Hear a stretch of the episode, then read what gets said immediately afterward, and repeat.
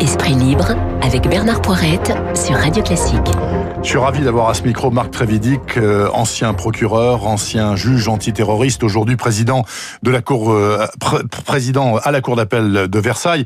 Monsieur Trévidic, bonjour. bonjour. Merci d'être à ce micro. Vous publiez chez Flammarion un excellent livre que j'ai lu ces derniers jours qui s'appelle Le roman du terrorisme. On va en parler dans un instant. Parlons d'abord de l'actualité puisque vous venez au cinquième jour, jour exact du cinquième anniversaire des attentats de Paris et Saint-Denis et jour où dans le Figaro, les deux responsables de l'antiterrorisme français disent toutes les menaces sont ultra présentes. On est au rouge, vermillon, euh, rouge vif, etc. Il euh, n'y a rien de réglé. Alors, vous n'êtes plus complètement immergé là-dedans, mais est-ce que, de ce que vous savez, ils ont totalement raison? Malheureusement, l'actualité euh, nous prouve que oui, non? En tout cas, pour ce qui est quand même des opérations très organisées, euh, moins, moins quand même, très nettement. Enfin, je pense pas que demain on puisse savoir euh, ce qui s'est passé il y a Un Bataclan bis. Non, parce que ça demande quand même une bonne organisation. Ils ont quand même eu, des, des, des, des coûts importants euh, sur la tête. Hein. Par contre, effectivement, des individus isolés, des, des, tout petits groupes peuvent faire beaucoup de dégâts. On se souvient sur la problème des Anglais à Nice, on peut tuer beaucoup de monde même sans avoir une grosse organisation derrière. Donc, le problème du terrorisme, c'est que c'est des gens décidés et complètement radicalisés peuvent faire beaucoup de morts, même sans un gros bloc qui les ah, soutient. Alors, c'est l'objet, en fait, euh, de ce livre. C'est un livre un peu savant, mais vous avez trouvé une astuce de façon à le rendre digeste. Et l'astuce est la suivante. Celui qui parle dans le livre, le, le, le, rédacteur en quelque sorte, c'est Monsieur Terrorisme. C'est-à-dire que vous l'avez personnalisé à la première personne et vous dites, moi, je suis le terrorisme. Et que dites-vous? Dans cette affaire-là, d'abord que c'est vieux comme l'humanité, le terrorisme. Oui, c'est vieux. Alors, il y a des formes diverses, plus ou moins sophistiquées. terrorisme moderne, j'essaye de le situer à peu près à la fin du XIe siècle avec l'ordre des assassins. Mais en tout cas, c'est une méthode. C'est conçu comme une méthode qui a été utilisée par des États, des individus, des groupes laïques, des groupes fondamentalistes religieux, qui a été utilisée par plein de gens. Et, ce qui différencie les utilisateurs du terrorisme, c'est en fait la cause.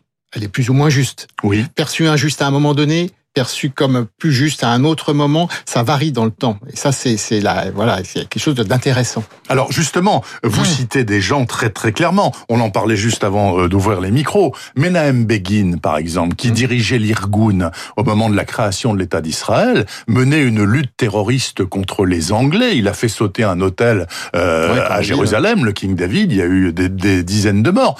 Et ensuite, euh, voilà, c'était un c'était un homme à abattre et il est devenu le patron du pays. Oui, Arafat était... un homme à abattre, il a eu le prix Nobel de la paix. Oui, il y a eu plusieurs terroristes qui ont eu le prix Nobel de la paix, entre parenthèses terroristes, des gens qui ont utilisé la méthode terroriste, puisque on, a aussi Mandela, hein, faut pas oublier, qui était un terroriste. Oui, mais Mandela, euh, Monsieur Terrorisme, dans le livre, vous dites, ce n'est pas un de mes préférés, Mandela, parce que finalement, lui, il a fait passer la non-violence avant le reste. Tout à fait, mais on l'a taxé de terrorisme et condamné pour. Oui. Ça veut dire que de toute façon, qu'on soit dans la résistance plus ou moins violente ou pas, on est toujours le terroriste de quelqu'un. On est terroriste si on est dans l'opposition. Donc il y a aussi la notion différence entre résistance et terrorisme dans, à travers les âges. Et on évite taxer de terrorisme. Euh, voilà, c'est beaucoup plus pratique. Grosso modo, ce chien-là à la rage, il est terroriste. Alors, il y a aussi quelque chose de très intéressant que vous mettez en évidence dans ce livre, Marc Trévidic, c'est que il y a euh, le masque du terrorisme, c'est-à-dire ce qui est présentable. Il y a les branches armées, et puis il y a les branches politiques. Vous citez par exemple euh, le Sinn Féin irlandais, qui était euh, la, vitrine politique donc de l'IRA. il y a Eri Batasuna, qui était la vitrine politique de l'ETA, ou alors Akunkolta Nationalista pour les Corses. Est-ce qu'il faut parler avec ceux-là? Ben, en fait, ça on parle pas avec les poseurs de bombes, mais avec eux, est-ce qu'il faut parler? Ben, Il faut bien c'est leurs copains. Il faut bien parler avec, avec quelqu'un. Et quand vous dites ben, pas forcément. Attendez, on, a toujours parlé avec les poseurs de bombes. Parce que dès qu'il y a eu la rue des Rosiers, à l'époque de euh, Pasqua, beaucoup. mais dès qu'il y a eu la rue des Rosiers 82, euh, la DST a parlé avec le groupe Abounidal. Quand le terrorisme était, comme le terrorisme est une méthode, c'est aussi une façon d'entrer en négociation. Je vous ai fait un attentat, maintenant on va discuter. Si vous n'en voulez pas d'autres. Mhm. Ça a été toute l'histoire du terrorisme, ça. Donc on a toujours discuté avec les poseurs de bombes. Faut pas. Alors maintenant le problème, c'est qu'on n'a plus en face un individu, un groupe fixe précis avec qui discuter et négocier. On l'avait encore en 86, on l'avait même à l'époque du GIA, euh, mais, mais là non, là ça s'est complètement dilué, on n'a pas d'interlocuteur. Donc au Mali et au Niger, on discute avec personne. Si, pour les pour les otages. bah, il y a donc quand même des interlocuteurs. Oui, oui, parce que là, là, grosso modo, sur une prise d'otage, on sait que c'est, on va déterminer que c'est tel groupe qui l'a, donc combien vous voulez, euh, voilà. Mais on, on peut pas, on peut pas discuter globalement avec un représentant de l'islam radical ou du salafisme djihadiste. Voilà, c'est ça.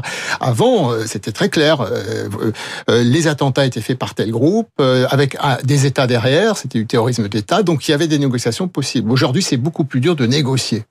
Et on discute, Marc Trévidic, et on paye. On ah bah, paye. Oui. Oui, d'une hein, manière Pour récupérer la dernière otage française, on a payé. Alors, soit on, on le dit pas, mais on paye. soit on paye, soit on libère des, des, des terroristes, si vous voulez. Mais d'une manière générale, il faut bien une contrepartie pour libérer quelqu'un. Sinon, il ne les relâcherait pas tous vos auditeurs se rendent bien compte, voilà, qu'il faut une contrepartie. Enfin, on n'est pas naïf, il y a toujours une contrepartie. Alors, il y a, il y a des phrases extraordinaires. Par exemple, le monsieur terrorisme, donc, qui parle dans le roman du terrorisme, disent, mes obligés disent, vous avez l'heure, mais nous avons le temps. Hmm. Et ça, c'est un adage des Touaregs, donc du Sahara. Ça veut dire quoi? Ça veut dire que ils sont là pour toujours. Ça veut dire que c'est double, il y a une double facette. Ça veut dire, vous avez la technologie, c'est un peu, vous avez l'heure, la montre.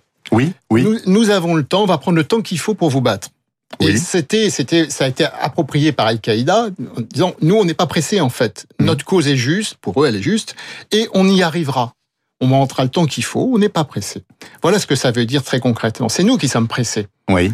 C'est nous qui sommes pressés de les d'en finir.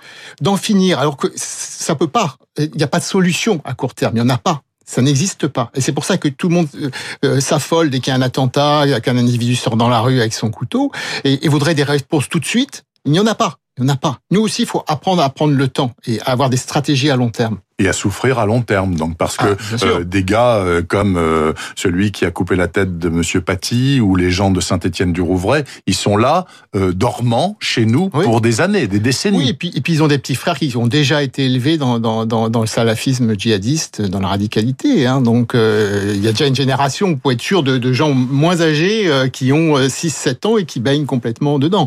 Donc ça va être très très lent. Et, il faut donc avoir des stratégies à long terme pour, pour, ce, pour ce travail de long terme.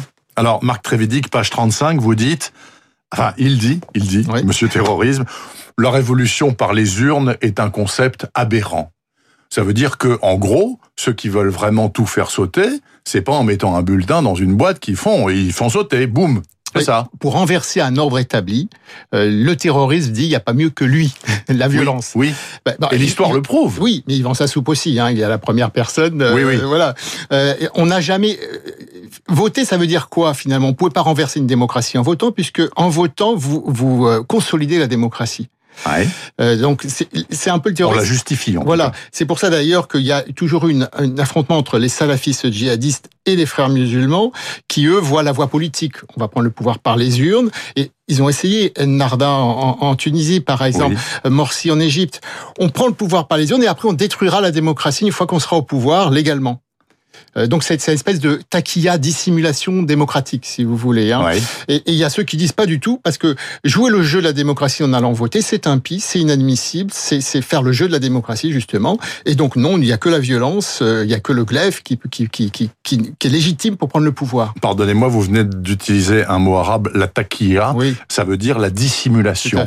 C'est la base de tout en matière de terrorisme d'aujourd'hui. Oui, bien Ils sûr. sont dissimulés. Alors, juste, un terrorisme d'aujourd'hui, terrorisme intelligent. Oui. Parce que justement, celui qui tout d'un coup sort dans la rue avec son couteau et, va nécessairement mourir en ayant fait relativement peu de dégâts, n'est même plus dans la dissimulation. Il est dans la haine pulsionnelle. Oui, mais il a pu se dissimuler pendant des mois tranquillement, rester planqué au boulot. Souvenons-nous euh, du gars de la préfecture de police de Paris par exemple. Oui, mais je ne sais pas s'il voulait dissimuler et s'il a craqué à un moment donné. Vous voyez, la, la dissimulation, c'est vraiment avoir un projet terroriste au long terme et on prend le temps qu'il faut. Euh, ces individus-là, je sais pas s'ils dissimulent. Euh, on sait même pas. À un moment donné, ça, ça, ça, ça va plus dans leur tête, ils pètent un câble. Donc je suis pas sûr que, que ces gens-là soient exactement dans le profil de dissimulateur. Marc Trévidic, qu'est-ce qu'on fait euh, de tous ces gars condamnés pour terrorisme qui sortent de prison? Il y en a 75% hein, quand même là qui vont sortir très prochainement. On peut pas les garder en tôle euh, à ah vitam aeternam. Mais on les laisse tranquillement se balader, ah bah, on les, les suit pas. Il faut les surveiller, il faut que les services de renseignement... On va pas mettre un policier derrière chaque gars. Bah, le problème, c'est qu'il va quasiment falloir, euh, grosso modo. Hein. Alors, c'est pas un policier, c'est des moyens techniques. Vous savez très bien que ça a évolué, c'est des méthodes de surveillance. Donc, le bracelet Non, non, non, non. Il y a un des- dégât de Saint-Étienne-du-Rouvray, Non, non, il avait un bien bracelet. sûr, ça, ça, ça change rien. Non, non, des moyens techniques de surveillance qui sont pas des bracelets, c'est-à-dire des moyens qui, qui, dont la personne soupçonne l'existence, mais, mais n'a pas accès à moyen de les contrer, si vous voulez. Donc, c'est vraiment des méthodes de renseignement. C'est très compliqué, euh, surtout chez des gens aguerris qui, qui, qui connaissent la, la, la musique. Marc Trévidic, alors euh, le livre est construit euh, donc avec des chapitres comme tous les Ouais. romans bien évidemment et chaque chapitre est un précepte en Mm. fait euh, que monsieur terrorisme dit qu'il est indispensable de respecter si on veut être un bon terroriste. Donc euh, je les cite une cause, il faut une cause, il faut un ennemi, il faut savoir se servir de l'ennemi, il faut un héros, il faut endoctriner aussi et organiser bien évidemment. Le septième précepte est extrêmement obscur et je m'abstiendrai de le donner ici. Donc tout ça fait un bon terrorisme. Un, et un bon terroriste, si on respecte ça, on Ouais. est ultra performant. Tout à fait, dans- toute l'histoire le montre. Euh, alors, si vous les prenez un par un, une cause, évidemment, si vous n'avez pas de cause à vendre, comment vous allez recruter, comment vous allez être sexy pour, euh, pour, ouais, c'est Mhm. impossible. Euh, si, si vous n'avez pas un ennemi, pareil, vous n'allez pas motiver. Il faut Bien ciblé. désigner un ennemi. Se servir de son ennemi est essentiel. On le sait dans les arts martiaux. Hein, la force de l'ennemi, on la retourne contre lui. Oui. Mais là, l'idée générale, c'est de les pousser à faire n'importe quoi. Pousser l'ennemi à prendre des mesures indifférenciées, centre de rétention, on mettrait tout le monde, parce que ça, ça peut créer des vocations terroristes. Donc, Bien ceux sûr. qui sont qui, qui sont victimes d'injustice, hein, entre guillemets. Il faut un héros essentiel. L'État islamique actuellement n'en a pas, parce qu'ils ont tellement peur de se faire droner que l'émir est caché, on n'a plus visage vraiment. Le voyé. héros d'Al-Qaïda était Ben Laden. Oui, voilà, mais du, du coup, ça crée une vocation, une sympathie de, Oui. de- du monde radical. C'est identifié. Ils risquaient sa peau. Et maintenant, on voit très bien que euh, pour ce qui est l'État islamique, ils veulent moins risquer leur peau. Donc, euh, moins on les connaît, mieux c'est. Donc, ils sont un peu à défaut. Euh, il faut endoctriner. Alors ça, euh, c'est évident qu'un groupe est fort de ses membres. hein. Euh, donc, il y a toutes des techniques d'endoctrinement qui étaient utilisées par l'ordre des assassins. Donc, c'est pour ça que j'ai repris l'Askina Iris, qui était le- le recueil d'endoctrinement de l'ordre des assassins. Et puis, une organisation si on veut vraiment être puissant.